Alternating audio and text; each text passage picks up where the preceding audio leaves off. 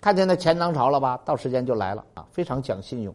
人也应该是这样，能给别人做成的事儿，我们再去答应；不能做成的事儿，不要去允诺。不管我们有多热情，可是我们答应人家的很多事儿，最后都做不成。时间长了，人家一定认为我们是食言而肥，不讲信用。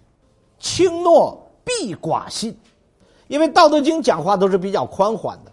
可是你看这句话讲的斩钉截铁，这不是对我们委婉的劝告，这简直就是对我们严厉的警告。感谢您的收听。现推出韩鹏杰老师精读《道德经》深度解析课程，获取课程请关注公众号 a b a m 六九六，回复“韩鹏杰”三个字就可以订阅课程。